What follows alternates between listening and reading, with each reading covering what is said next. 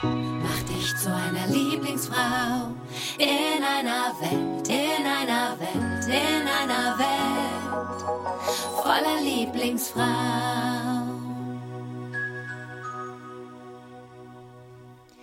Ihr Lieben, willkommen zur dritten Folge von Lieblingsfrauen. Heute ist alles ein bisschen wild. Wir hatten nämlich einige technische Probleme oder besser gesagt Herausforderungen. Also wenn es an der einen oder anderen Stelle ja soundmäßig ein bisschen wild ist, dann einfach überhören.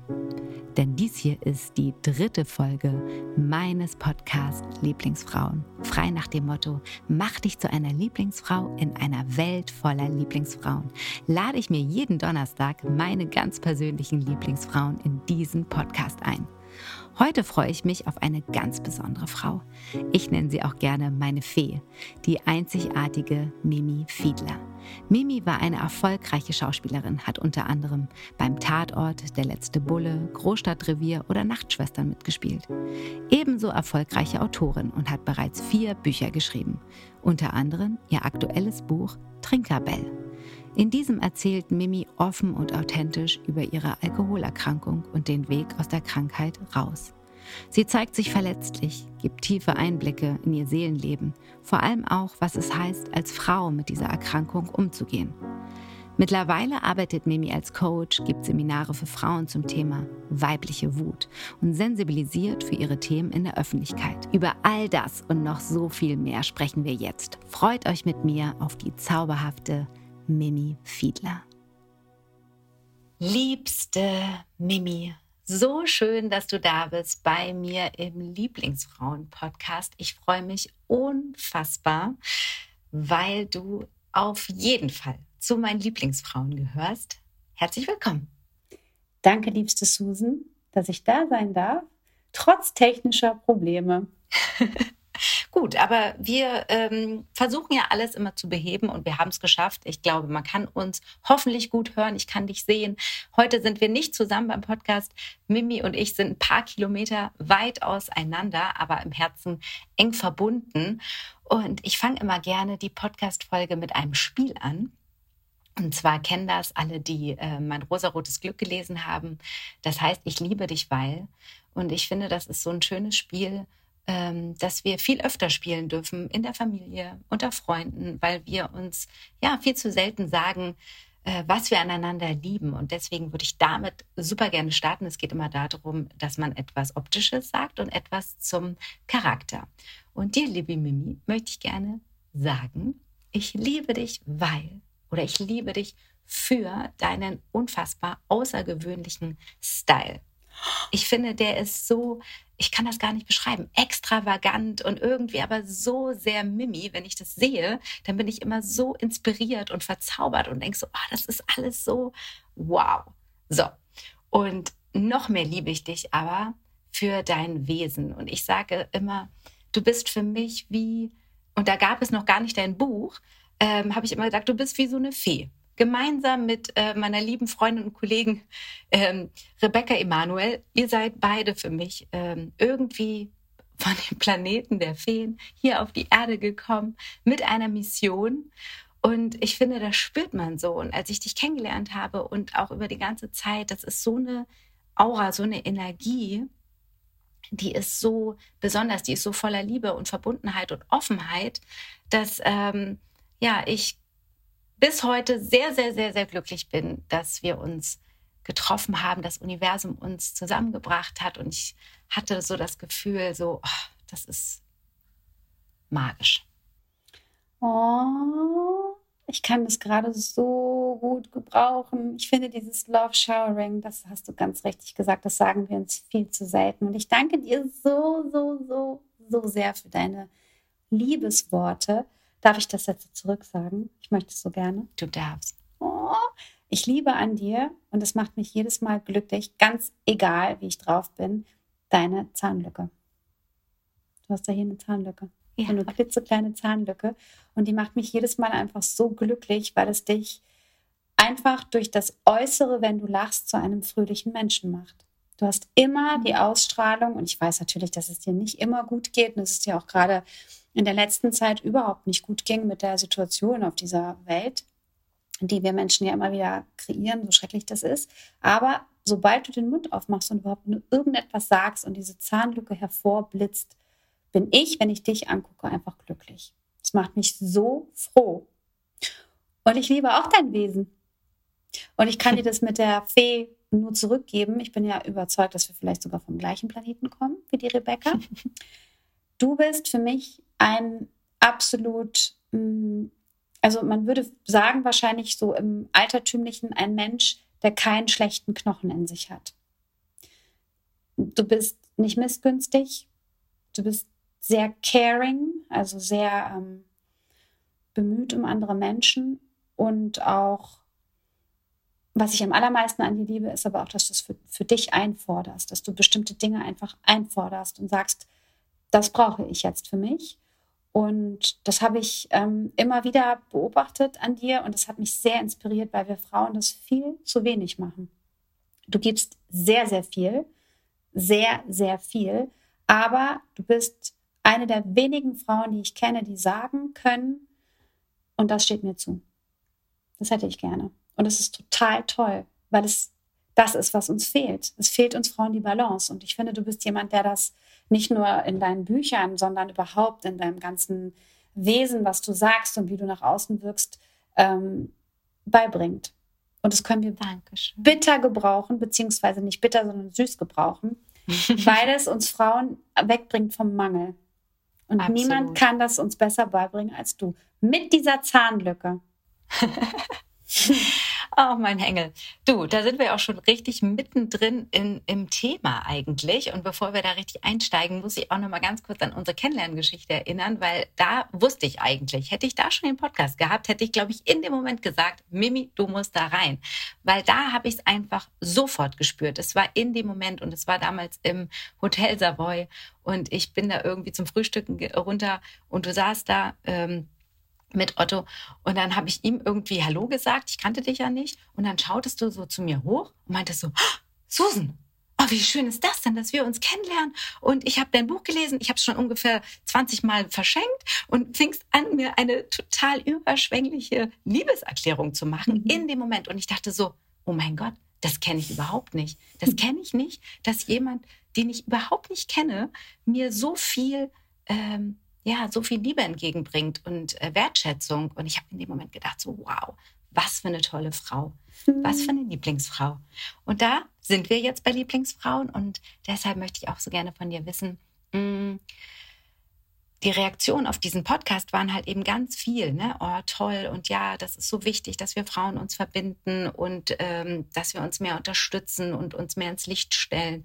Warum glaubst du, dass das immer noch so ein Problem ist? Warum, warum ist es nicht so eine Selbstverständlichkeit, wenn es uns so leicht fällt? Warum fällt es anderen vielleicht ganz schwer?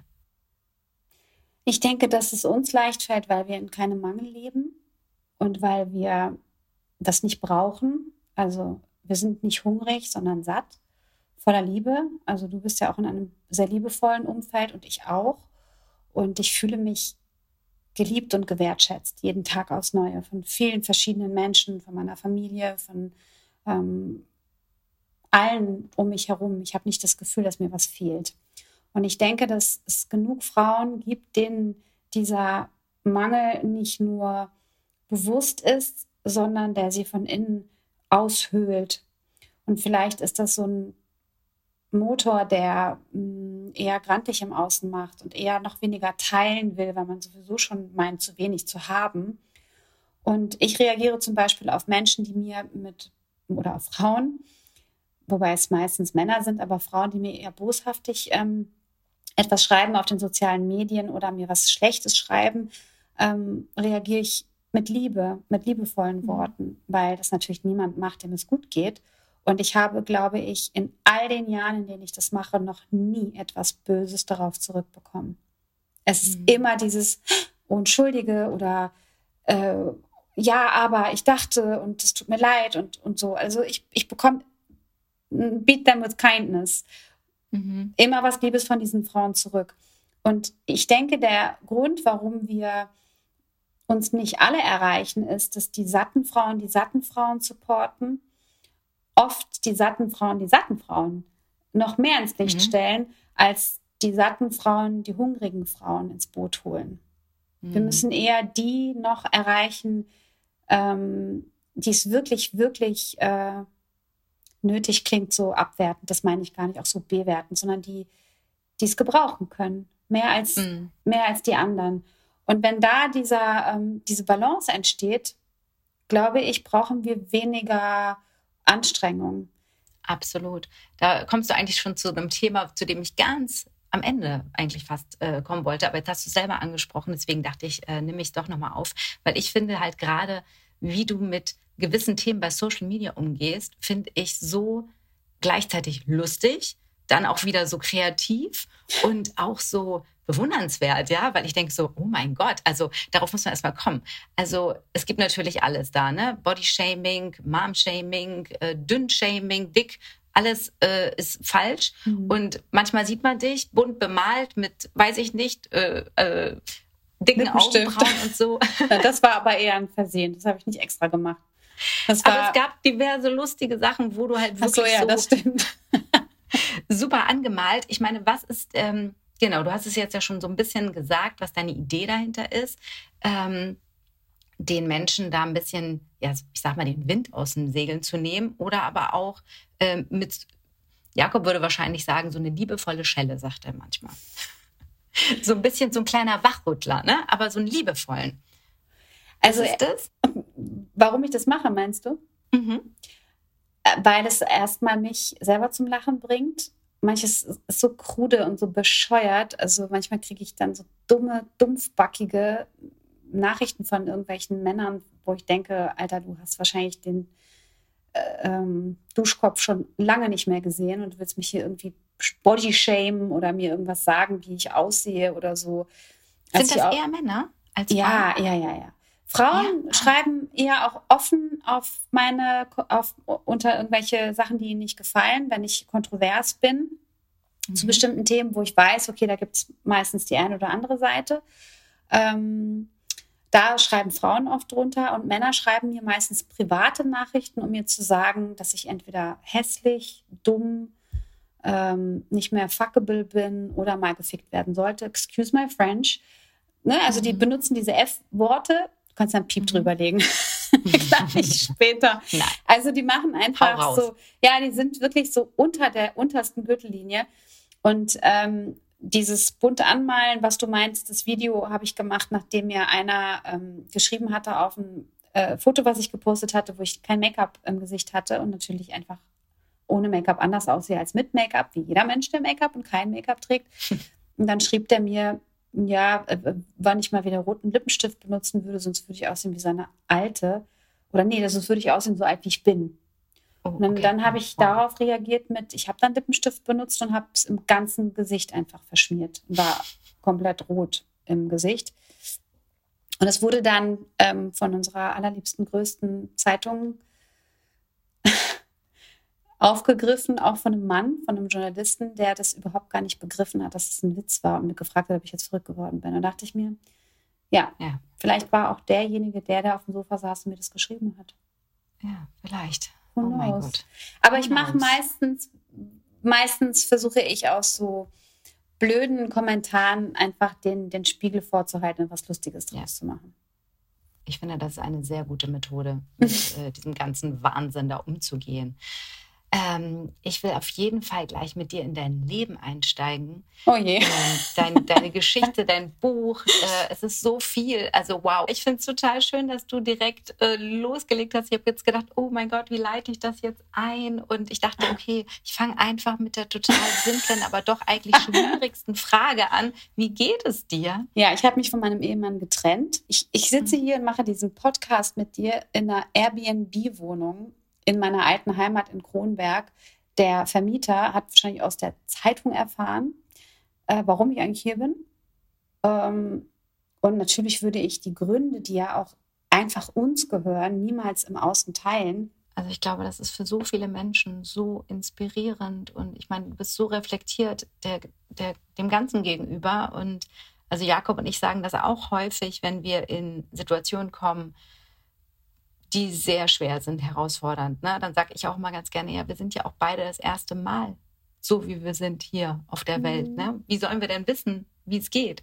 Und ich glaube, wenn man sich immer wieder auf dieser Ebene trifft, dann kann man auch ganz anders mit, mit allem umgehen. Ne? Also, weil dann gibt es ja gar nicht diesen großen Vorwurf, weil keiner weiß es ja irgendwie. Ne? Das Leben ist das, was passiert.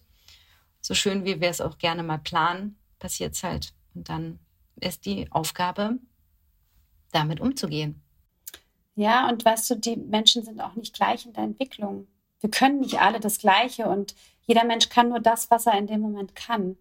Und entweder es passt auf dem Weg oder auch nicht. Und weißt du, ich habe mich natürlich in der äh, mit dem nüchtern werden und mit dem Weg, den ich da reingegangen bin, so extrem und so schnell entwickelt. Und ich bin so mhm. auch so kompromisslos in manchen Dingen geworden. Das kann natürlich auch für Menschen, die mit mir zusammenleben, überfordernd sein, sich mit ihren eigenen Mustern und Dingen, die sie vielleicht auch auf, aufarbeiten müssten, zu beschäftigen, wenn sie noch nicht bereit dazu sind. Absolut. Also du hast es jetzt gerade auch angesprochen, manche wissen es vielleicht nicht, äh, die zuhören. Du hast natürlich ein großes Paket ähm, mitgebracht und mhm. es ist fast wie ja, ich kenne das von ganz anderen Szenarien, aber wenn ich jetzt mit Menschen spreche, die vielleicht auch mal eine Diagnose hatten, eine Krebsdiagnose oder so, ja, und sprechen oft dann von dem Leben davor und danach und ähm, wie zwei Leben. Und ähm, du hast auch ein Leben in Alkoholsucht verbracht und äh, darüber in deinem Buch Trinkerwell geschrieben, welches ich natürlich gelesen habe. Ich habe so viel geweint und mit dir gefühlt und fühlte mich dann auf jeden Fall noch näher und ähm, dadurch, dass ich keine Berührungspunkte auch mit diesem Thema hatte oder habe, war das für mich wirklich so eine neue Welt, die ich kennengelernt habe und ich fand sie sehr, ähm, ja, also es ist eine Menge. Mhm. Hol uns da mal rein. Ähm, ich würde sagen, wir gehen einen kleinen Schritt zurück. Viele kennen dich ja eher als Schauspielerin. Ähm, Du bist aus Kroatien mit deiner Familie als Kind nach Deutschland gekommen. Und äh, hol uns mal ein bisschen in die Zeit rein. Wolltest du damals schon Schauspielerin werden? Bist du da reingerutscht? Wie, wie, wie, wie kam das?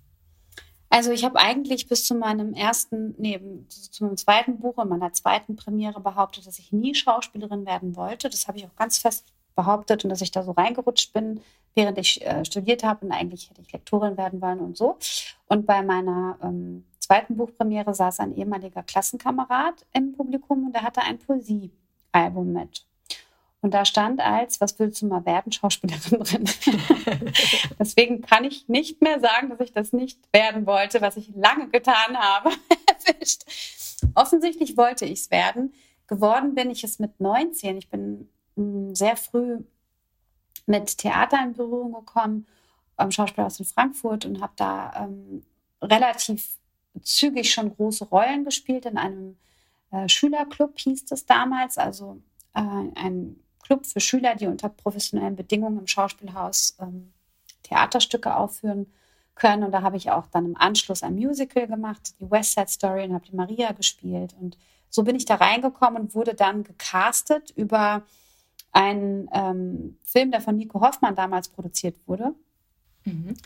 Und da habe ich da eben auch die Hauptrolle gekriegt in einem Kinokurzfilm, der hieß Zita und bin dann in einen Kinofilm gecastet worden mit Götz George und so fing das an und irgendwie bin ich dann so in diesem Strom mitgeschwommen, obwohl ich eigentlich ähm, jedes Mal gesagt habe, oh, nee, das ist jetzt der letzte Film, ist mir alles irgendwie ich mochte die Warterei nicht und ich fand auch immer die Texte so ein bisschen doof und wollte immer alles umschreiben und so. War, also dafür habe ich dann halt 25 Jahre gemacht. und habe dann erst mit der Nüchternheit ähm, wirklich auch den Mut gehabt, und das habe ich eben auch Otto zu verdanken, der mir den Raum dafür gegeben hat, zu sagen, ich mache das nicht mehr, ich mache was anderes. Äh, und die Schauspielerei habe ich, und das kann man in meinem Buch eigentlich ganz gut nachlesen, auch so ein bisschen als mein, beziehungsweise alles, was um das Schauspiel herum stattgefunden hat, als mein Dealer gesehen, weil ich sehr früh schon Alkohol süchtig geworden bin, also mit dem ersten Schluck mit 14 und habe eben, bis ich 42 bin, getrunken. Acht Jahre davon habe ich, also die letzten acht Jahre, bevor ich nüchtern geworden bin, habe ich aktiv versucht, nüchtern zu werden und habe den Beruf eben als ähm, ja, Trinkgelage empfunden, weil ich abends alleine im Hotelzimmer war und da in Ruhe trinken konnte, ohne dass da jemand dabei ist, ohne dass mich jemand kontrolliert, ohne dass ich lügen muss. Und das habe ich eigentlich ähm, ausgenutzt, sozusagen. Und du hast ja auch, ähm, du schreibst darüber, hast auch in anderen Interviews erzählt, ähm, wie diese Dreharbeiten dann ja auch abgelaufen sind und dass du da im ja, Hangover am nächsten Morgen und mhm. verkatert und äh, der Text und die Panik und äh, dass auch die Menschen um dich herum es schon bemerkt haben, aber keiner hat es angesprochen oder keiner hat dich auch mal gefragt, wie es dir geht, ob da irgendwas nicht in Ordnung ist. Was hättest du dir da gewünscht? Also in dem Moment habe ich mir natürlich gewünscht, dass mich keiner anspricht.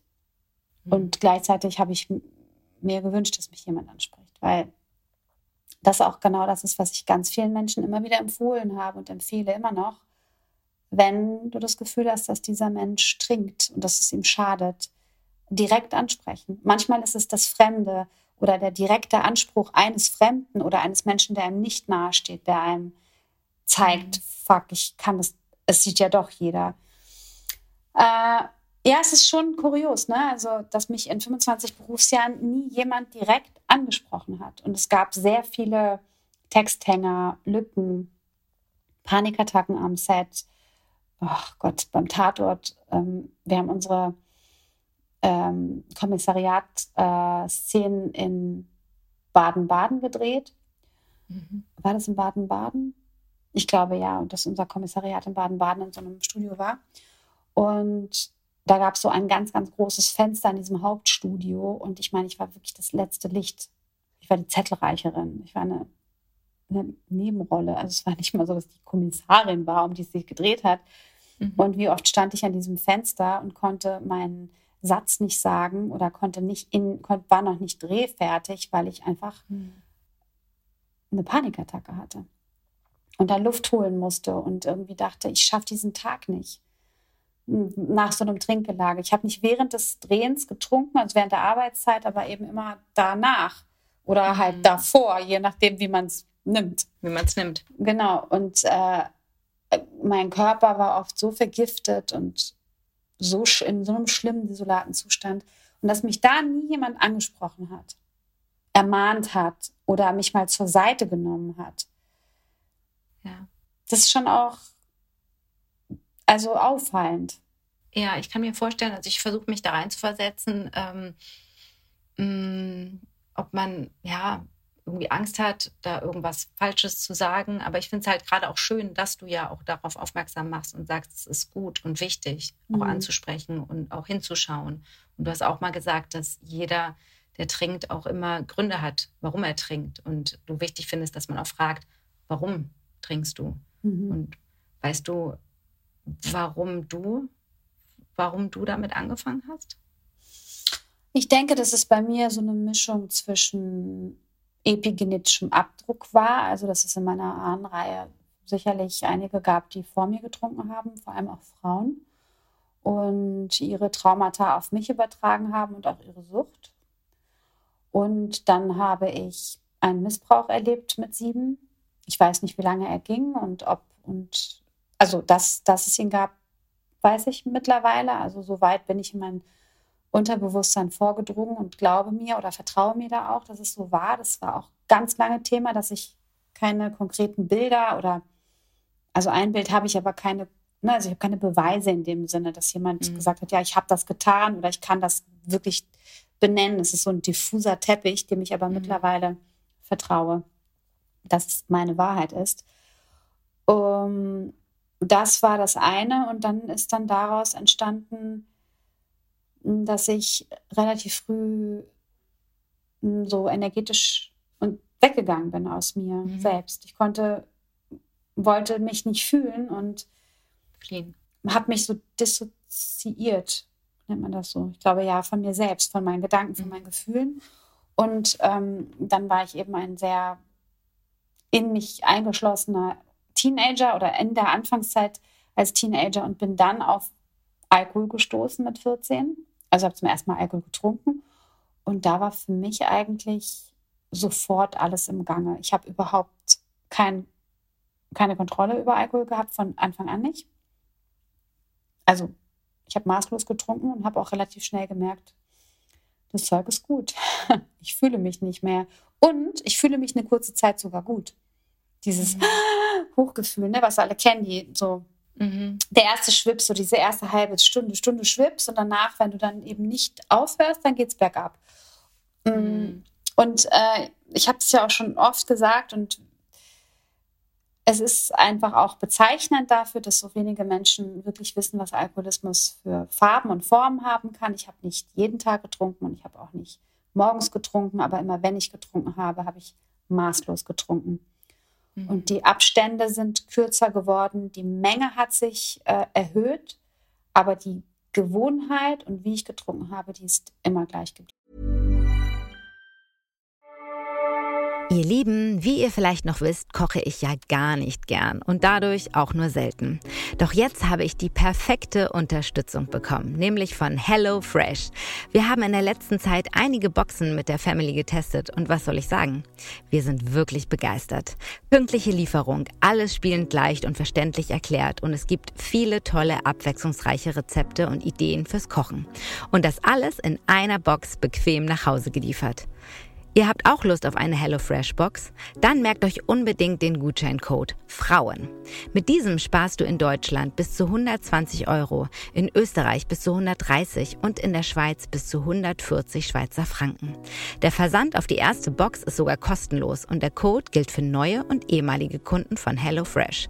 Sichert euch also gleich euren Rabatt mit dem Code Frauen und lasst euch frisches Essen direkt nach Hause liefern. Ich stöbere jetzt noch ein bisschen durch die vielen tollen vegetarischen vegetarischen Rezepte und ihr findet alle weiteren Infos und Links direkt in unseren Show Notes. Ich wünsche euch ganz viel Spaß beim Kochen. Mhm. Ja, ich finde es auch sehr, sehr wichtig und schön, dass du auch ähm, ja, diese, dieser Seite ein Gesicht geben möchtest, weil wir haben ja dann immer so eine Vorstellung von Alkoholikern, ja, wie die aussehen und irgendwie, mhm. keine Ahnung, so äh, aus dem RTL 2 Fernsehen, keine Ahnung, also völlig äh, mhm. abstruse Bilder. Aber dass es halt einfach im Mittelpunkt unserer Gesellschaft so viel stattfindet und äh, dass wir da auf jeden Fall ähm, viel mehr hinschauen müssen und dürfen. Ich finde, das ist so schön, dass du dafür so den Raum aufmachst, weil auch gerade Frauen, ähm, die Mütter, die trinken oder der Scham. Also du sprichst ja auch viel über Scham. Im Buch mhm. hast du ja auch ähm, das eingeteilt in drei ähm, Kapitel, äh, Schuld, Schuld, Scham und Vergebung. Mhm. Genau, und ähm, Scham ist ja auch ein großes Thema. Und mhm. würdest du sagen, das ist auch ein größeres Frauenthema? Absolutes Frauenthema. Scham ist das absoluteste Frauenthema. Und ich habe Scham wieder gespürt, ganz extrem und intensiv, bevor ich mich von Otto getrennt habe.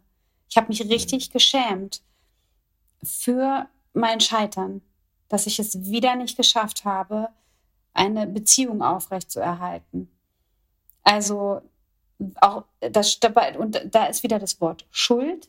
Wer Schuld trägt oder keine Schuld trägt, spielt ja nicht mal eine Rolle für meine Scham.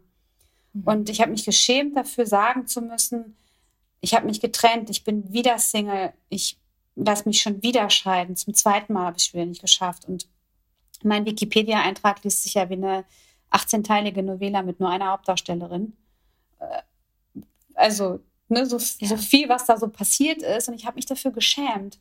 Und mhm. erst als diese Scham aufgehört hat und ich mir gesagt habe, aber ich tue ja nichts Falsches, ich entscheide mich ja mhm. nur für mich. Und ich habe gar nichts, wofür ich mich schämen sollte.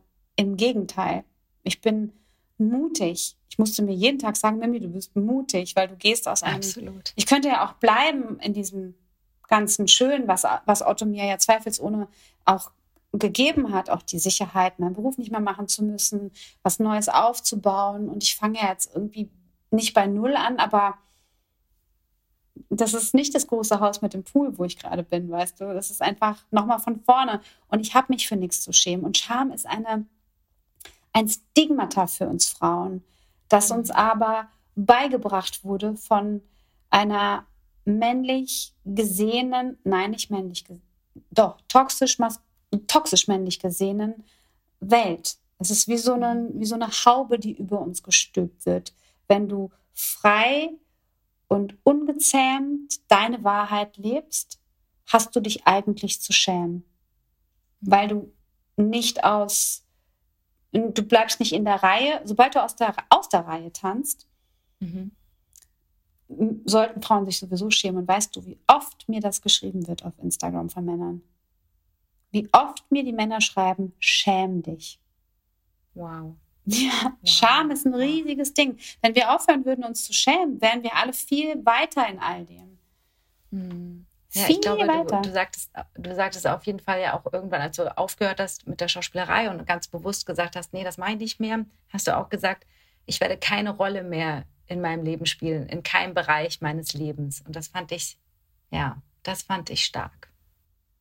Und deswegen war für mich jetzt der einzige Weg raus aus der Partnerebene, weil ich bin nicht mehr authentisch gewesen. Ich kann es nicht. Ich kann mich nicht hinstellen und monatelang, auch wenn die Öffentlichkeit natürlich überhaupt nichts angeht, wo wir gerade stehen, aber trotzdem, weißt du, ich mhm. kann nicht, ähm, ähm, kann ich einfach so eine Scharade spielen, nicht im Privaten und auch nicht im Beruflichen. Und deswegen ja, vielleicht war es deswegen auch ganz gut, dass die Bildzeitung einfach das gemacht hat, weil jetzt ist es raus und jetzt können wir uns weiter mhm. bewegen, in allem Respekt zueinander, aber nee, Rollen ja. will ich nicht mehr spielen. Ja, wir beide ähm, setzen uns ja viel mit persönlicher Weiterentwicklung auseinander, mit geistigem Wachstum und äh, ja, können das Leben nur vorwärts leben, aber rückwärts verstehen. Und wenn du jetzt auf dein Leben zurückschaust, das ja wirklich viele Herausforderungen für dich hatte, vielleicht auch Seelenaufgaben für dich hatte, ähm, würdest du sagen, auch wenn das alles sehr mit viel Schmerz verbunden war, mit viel, mit vielen Aufgaben, war da für dich jetzt heute, wenn du drauf schaust, ein Schatz vergraben? Unbedingt. Unbedingt. Ich bin so unendlich dankbar für die Erfahrungen, die ich machen durfte, die Wege, die ich dafür gehen durfte, auch wenn sich das Dürfen manchmal eher nach Müssen angefühlt hat. Hm. Ich bin dankbar für die Frau, die ich heute bin, für alles, was ich ähm, an alten Schuppen abkratzen durfte und verstehen durfte, warum ich sie hatte. Und weil ich das tue ähm, und verstehe, habe ich auch keinen Groll in mir. Wow. Und trotzdem ähm, befasst du dich ja jetzt mit einem ganz spannenden Thema, ähm, wo ich noch mal ganz kurz hin möchte. Ähm, Wut. Also, weibliche Wut. Weibliche Wut. Und das finde ich noch mal echt spannend. Was, hol uns da mal ganz kurz rein. Du hast ein Seminar für Frauen. Mhm. Ähm, Wut. Warum ist das so ein wichtiges Thema, gerade für Frauen, sich das anzuschauen? Es ist ein wichtiges Thema, weil unterdrückte weibliche Wut krank macht, die Zellen krank macht, die Haut krank macht, den Kopf krank macht, ähm, uns zu schwächeren Wesen in einer Gesellschaft macht, die ganz, ganz doll, dringend äh, starke Frauen braucht. Auch starke Männer, gute starke Männer, aber auch vor allem starke Frauen. Und äh, Wut, unterdrückte Wut, die ja auch wirklich über Jahrhunderte und Jahrtausende von der männlichen patriarchalen Gesellschaft ähm, geprägt wurde für uns Frauen und nie aufgelöst wurde, äh, bringt nicht nur eine Disbalance in die Gesellschaft, sondern auch eine Disbalance in uns. Und weibliche Wut ist etwas anderes als männliche Aggression. Mhm. Und ich habe mich mit diesem Thema beschäftigt auf vielen verschiedenen Ebenen, eben auch über die Epigenetik, über unseren ähm, Stoffwechsel im Gehirn. Ich habe mich damit beschäftigt, was macht die Wut der Ahnen, die nie aufgelöst wurde mit uns. Ähm, was passiert mit uns, wenn wir der Wut überhaupt erstmal einen Raum geben und feststellen, woher kommt sie? Und mhm. was passiert, wenn wir ihr die Tür aufmachen und sie rauslassen? Und sie vielleicht auch shiften. Ich meine, da ist so viel Energie drin, ne? Ja, absolut. Powerhouse. Aber, ja. aber eben nicht äh, man darf diese Wut eben nicht mit Aggression verwechseln. Kein, mhm. Nicht das mhm. Aggressive. Das, die Aggression ist zerstörerisch. Wut, weibliche Wut ist ein sehr klares, greifbares, nach vorne Gefühl. Mhm. Ein, ein Motor. Und ähm, ich habe diese kleine Meisterklasse, wie sie meine Geschäftspartnerin Nadja genannt hat, da dachte ich am Anfang so, oh, Meisterklasse, das hört sich so groß an. Ich weiß gar nicht, ob das eine Meisterklasse ist, aber es ist für die Frauen, die da daraus äh, herauswachsen, wenn sie diese, ähm, wenn sie dieses Gefühl an sich, ja, und wenn sie das Gefühl an sich heranlassen und auch diese, diese Schritte mit mir gehen, und die sind ja noch nicht mhm. zu Ende ausgereift, kommen ja jetzt ganz sicher neue Schritte dazu, mhm. ähm, dass diese Frauen sich alle irgendwie ganz stark nach vorne bewegt haben. Toll. Und weißt du, mich hat mal eine ähm, Seminarteilnehmerin ganz am Anfang gefragt, ja, wie bedeutet es jetzt, dass wir uns von unseren Männern trennen? Da habe ich gesagt, nein, Quatsch, keiner trennt sich. Schwupps, bin ich getrennt. Okay. Ich war so, nein, Quatsch, keiner trennt sich. Wer hat sich getrennt? Ich. Es passiert den Besten. Es passiert den Besten. Es passiert, weil die weibliche Wut nicht mehr zulässt, mhm. dass die eigenen gesetzten Grenzen missachtet werden von niemandem. Auch nicht von der Liebe. Mhm. Wow. Und es ist auch wichtig, ich finde es schön, was du sagst mit den Ahnen und ähm, dass man ja auch Muster durchbrechen kann. Und ähm, ja, viele denken, ja, ich kann nicht anders und ich kann nicht aus meiner Haut und ich bin halt so und so. Und dann geht es halt weiter in die nächste Generation und du hast auch eine Tochter. Mhm. Ähm, und äh, willst du es auch für sie durchbrechen? Ich habe es für sie schon durchbrochen. Ich habe eine ganz besondere Tochter, die kam schon als uralte Seele auf diese Welt. Ich habe das ganz verstanden sofort, als ich sie gesehen habe. Die hat ja mit mir auch einen ganz schönen Weg hinter sich gebracht. Mhm. Und ich wusste auch, dass ich ihr gegenüber früh ehrlich sein kann, also früh für sie, in einem frühen Alter. Und ihr sage. Oh ja, das ist übrigens mein liebstes, meine Lieblingsstelle in deinem Buch. Oh Wenn Gott. du ihr sagst, was mit dir ist. Oh Gott, da habe ich so geweint. Wow. Ja, aber so, weißt du, das war eben genau so. Mhm. Mhm. Ich, ja. Wir saßen in diesem Krankenhaus und ich wusste, dass ähm, ich ihr die Frage beantworte. Acht. Acht. Mhm. Ähm, und dir sagen muss, dass ich eben sehr krank bin, dass ich das mhm. begriffen habe, dass ich krank bin und dass ich, dass ich gesund werden möchte, aber ihr nicht sagen kann, wie lange das dauert. Und mhm. sie hat das total verstanden. Und ähm, zum Beispiel die Ava ist eines dieser Wesen, die ihre Wut nicht unterdrückt. Mhm. Weil ich ihr früh, ohne das zu wissen, weil ich ja trotzdem meine eigene Wut unterdrückt habe, aber ihr schon beigebracht habe, wie das geht, die nicht zu unterdrücken. Ich bin quasi jetzt die Nachzüglerin in unserer Familie, also in unserer Mutter-Tochter-Beziehung. Mhm. Wobei, das will ich auch nochmal sagen, natürlich ist Otto nicht der Wutantreiber. Ne? Es hat mhm. jetzt nichts mit ihm speziell zu tun, nicht nur jedenfalls. Natürlich war ich auch mhm. wütend auf ihn. Ähm, aber hat etwas mit der generellen Sicht auf mein Leben zu tun, wer ich meinte zu sein oder sein zu müssen. Und ich meinte, dass ich schon sehr weit bin in meiner Entwicklung, bis ich verstanden habe, dass das einfach nicht stimmt, dass ich immer noch den größten Teil meines Lebens lebe in dem Blick der anderen oder wie ich meine, dass die anderen mich haben wollen oder sehen wollen. Und sich davon zu lösen, das ist Mut und Wut in einem. Das ist wutig. Oh, das mag ich. Toll. Boah, ich könnte mit dir darüber jetzt noch drei Stunden weiterreden, aber jetzt hast du schon das Stichwort gegeben. Es gibt noch eine tolle Kategorie in meinem Podcast und die nennt sich der Mutausbruch. Ah! und du bist ja schon ein würde ich sagen, ein mutiger Mensch. Also, mm, also vielleicht fühlst du, hast du dich in manchen Lebenslagen nicht so gefühlt, aber ich finde, du bist ein sehr mutiger Mensch und ich äh, liebe es auch. Ich liebe das Gefühl, aus der Komfortzone rauszugehen und ich glaube, wir Frauen ähm, können das aber mehr machen und deswegen habe ich diese Kategorie eingebaut, um quasi ein gutes Vorbild zu sein. Du hast ein Paket von mir bekommen. Hm. Mhm.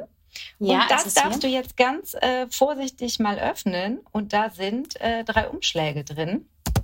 Und die beinhalten jeweils drei Spiele.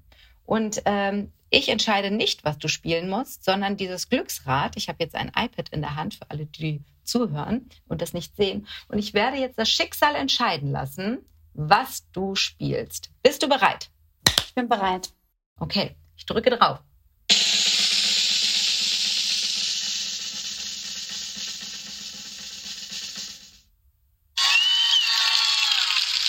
Oh, du hast, ähm, du darfst jetzt das Spiel 1 aufmachen. Und das ist EZA.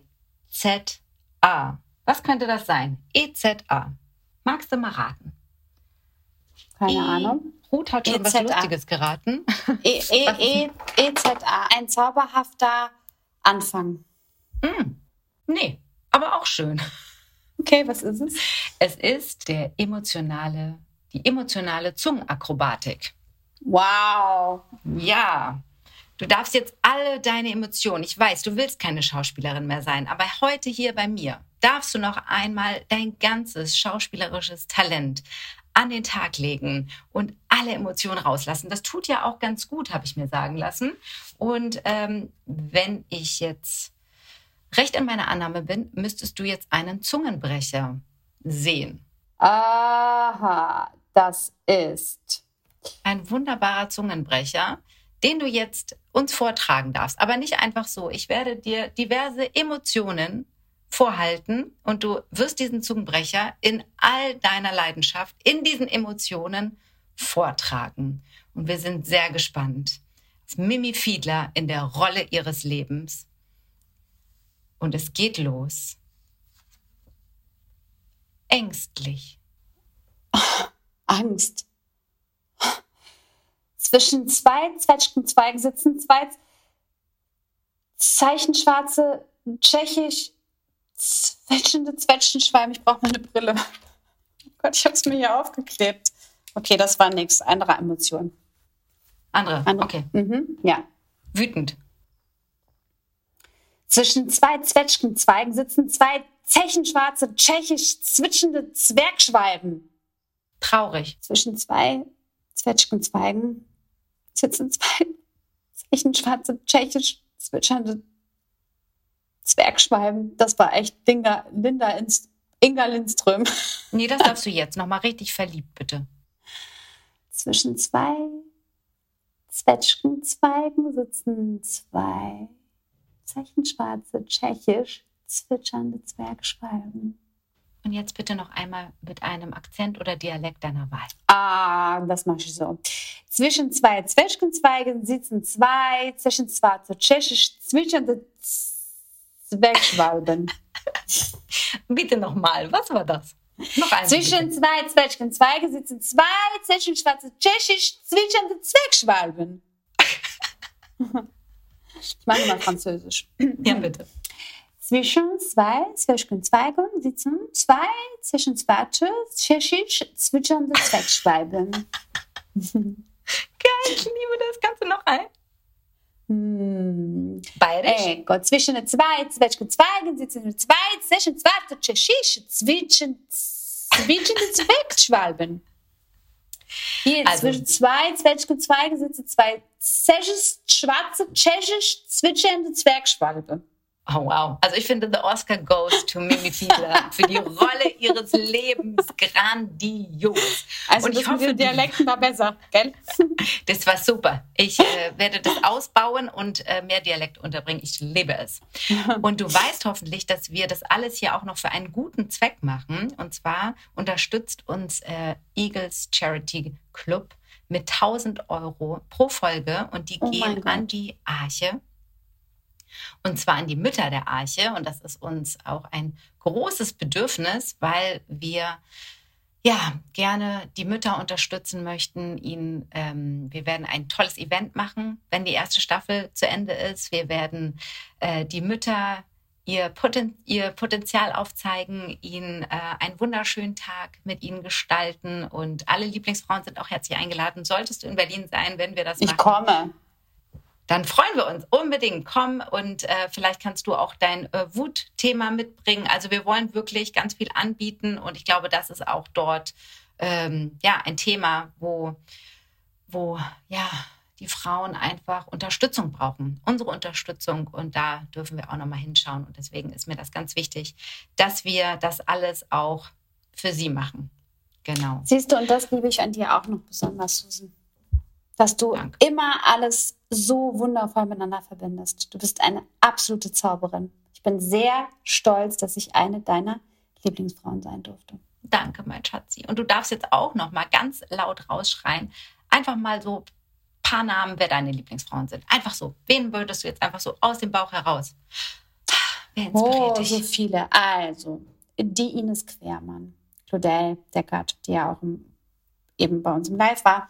Du, Silla Sahin oder Shahin Radlinger, ähm, die Saina Bayatpur, die Jijin Unaran, die ähm, Ruth Moschner, die Laura Karasek, die, oh Gott, ey, ich kenne oh so Gott, viele ja, tolle Frauen. Ich könnte jetzt einfach meine Schwester Mariana, meine mh, mm, Dani Giller, meine Managerin, Selina von der Lanken, die auch ganz lange meine PR gemacht hat. Das sind auch so geile Frauen und ähm, Nina Mogadan. Kann es vielleicht sein, dass die Nina auch bald zu dir kommt? Das kann sein, aber das verrate ich natürlich noch nicht. Aber ich finde es nicht. so noch nicht. Aber ich finde es wunderbar und ich finde, es ist so wichtig, dass wir diese ganzen Namen einfach mal sagen und ins Universum schicken und damit Liebe rausschicken an diese ganzen wundervollen oh, Frauen. Eine, eine ganz oh. besondere. Eine Unbedingt. Ganz besondere. Aber die ist schon so mit mir verbunden, dass das, die ist wie ich, ich bin wie sie und wir sind total anders. Ist die Nadja Petranowskaja, meine Partnerin bei House of Lovely Bell. Oh. Die ist eine meiner absoluten Lieblingsfrauen. Also House of Lovely Bell. Wir hätten noch so viele Themen, aber wer ja, das alles wissen wir machen will, das noch. muss zu dir auf deinen Insta-Account gehen. Ich glaube, da erfährt man alles, da sieht man alles, oder? Was da kann man auf den, Ja, aber da kann man auf jeden Fall auf den Link klicken, also oben in, meinem, in meiner Biografie auf House of Lovely Bell und da erfährt man alles. Und das Wut-Seminar kann man da auch buchen. Also da oh, ist das schön. Klick. Danke dir, meine Liebe. Jetzt sind wir auch schon fast am Ende. Jetzt habe ich noch die allerletzte. Die ja. allerletzte. Und dann sind wir fertig. Leider, leider, leider. Aber ich habe noch eine ganz kleine, schnelle Schnellfragerunde und die es geht ganz schnell. Und mhm. das, die erste Frage ist, was ist für dich das Schönste daran, eine Frau zu sein? Äh, die Weiblichkeit. Ich liebe es, dieses weibliche, mh, mm, dieses warme, kantige gleichzeitig und dieses ungestüme, was Frau sein bedeutet für mich. Weiblichkeit. Wunderschön. So, und was würdest du deinem jüngeren Ich, du triffst die kleine Mimi heute, was würdest du ihr sagen? Äh, ich mache das schon. Lauf einfach mit. I got you. Yes. Wird alles gut. Sag nicht so oft ja. Mm, okay. Und wir beide treffen uns in zehn Jahren wieder. Du sagst, mm. Susan, oh, es ist so schön, weißt du, ich freue mich so. Weißt du noch, wo wir vor zehn Jahren die Lieblingsfrauen aufgenommen haben? Und dann sagst du, ich freue mich so, dass sich hm, hm, hm, so toll entwickelt hat in Bezug auf Frauen in unserer Gesellschaft. Was könntest du mir sagen? Wir manifestieren damit. Mhm. Also du hm. darfst mir jetzt so sagen. Ja, ich, so. ich würde dir sagen, Susan, weißt du, als wir damals ähm, 2023, Ende 2023, als der rosa Elefant bei dir und mir im Podcast stand, uns getroffen haben, da war noch kein Frieden auf der Welt, weil wir Frauen noch nicht das Sagen hatten oder auf Augenhöhe mit den Männern waren, mit den guten Männern. Schau mal, wie friedlich es jetzt ist. Oh. Weil wir geschafft haben, was aufzubauen, was andere kaputt gemacht haben. Ich glaube sehr an unsere weibliche Kraft. Ich glaube an das Feminine und das ist auch das Credo von allem, was ich mache. Und ich glaube daran, dass wir das schaffen. Ich glaube auch an die guten Männer. Ich glaube an die Männer, die aufbauen und nicht kaputt machen wollen. Das werde ich dir sagen. Weißt du, dass ich damals daran geglaubt habe und wo stehen wir heute? Da. Wir werden in den Kinderschuhen sein, aber wir werden schon in den Schuhen stecken. Also ich glaube, ein schöneres Schlusswort kann es für diesen Podcast nicht geben. Und ich freue mich so und danke dir, liebste Mimi, für deine Zeit, für dein Herz, für dein Sein und für. Danke für dich, für die Einladung. Ich bin sehr geehrt und du bist wundervoll. Wenn es mehr Frauen wie dich geben würde, hätten wir sowieso keine Probleme mehr auf der Welt. und wie dich. So. Komm, wir gehen zurück auf unseren Planeten. Ja, wir gehen. Oh Gott, ich werde hier nie mehr herinkarnieren. Won't happen again. Uh -uh. Okay, nein, du, du, bleibst uns einfach noch ein bisschen erhalten. So ja, klar. und erstrahlst natürlich. unsere Welt noch ein wenig. Ja? Das mache ich Danke so gerne. Dir, mein Schatz. Ich dir. Mm. Tschüss, meine Beste. Vielen Dank für die Einladung. Ja, das war sie jetzt auch schon wieder, die dritte Folge von Lieblingsfrauen und es war magisch. So viel Input, so viel Emotionalität, so viel Wissen, so viel Tiefgang. Mimi, du bist ein Zauberwesen. Ich hoffe, es hat euch genauso gut gefallen wie mir und ich freue mich, wenn ihr nächste Woche Donnerstag wieder mit dabei seid. Dann habe ich auch wieder eine ganz, ganz, ganz tolle Lieblingsfrau. Ich freue mich, wenn ihr allen euren Lieblingsfrauen diesen Podcast empfehlt. Ich freue mich, wenn ihr eine gute Bewertung dalasst, wenn ihr mir bei Social Media euer Feedback hinterlasst. Über all das freue ich mich. Und ich wünsche euch jetzt einen wunderschönen Tag, Abend, Morgen, ganz egal, wo ihr gerade seid. Das ist eine Produktion von Centerhood. Mach dich zu einer Lieblingsfrau in einer Welt, in einer Welt, in einer Welt voller Lieblingsfrau.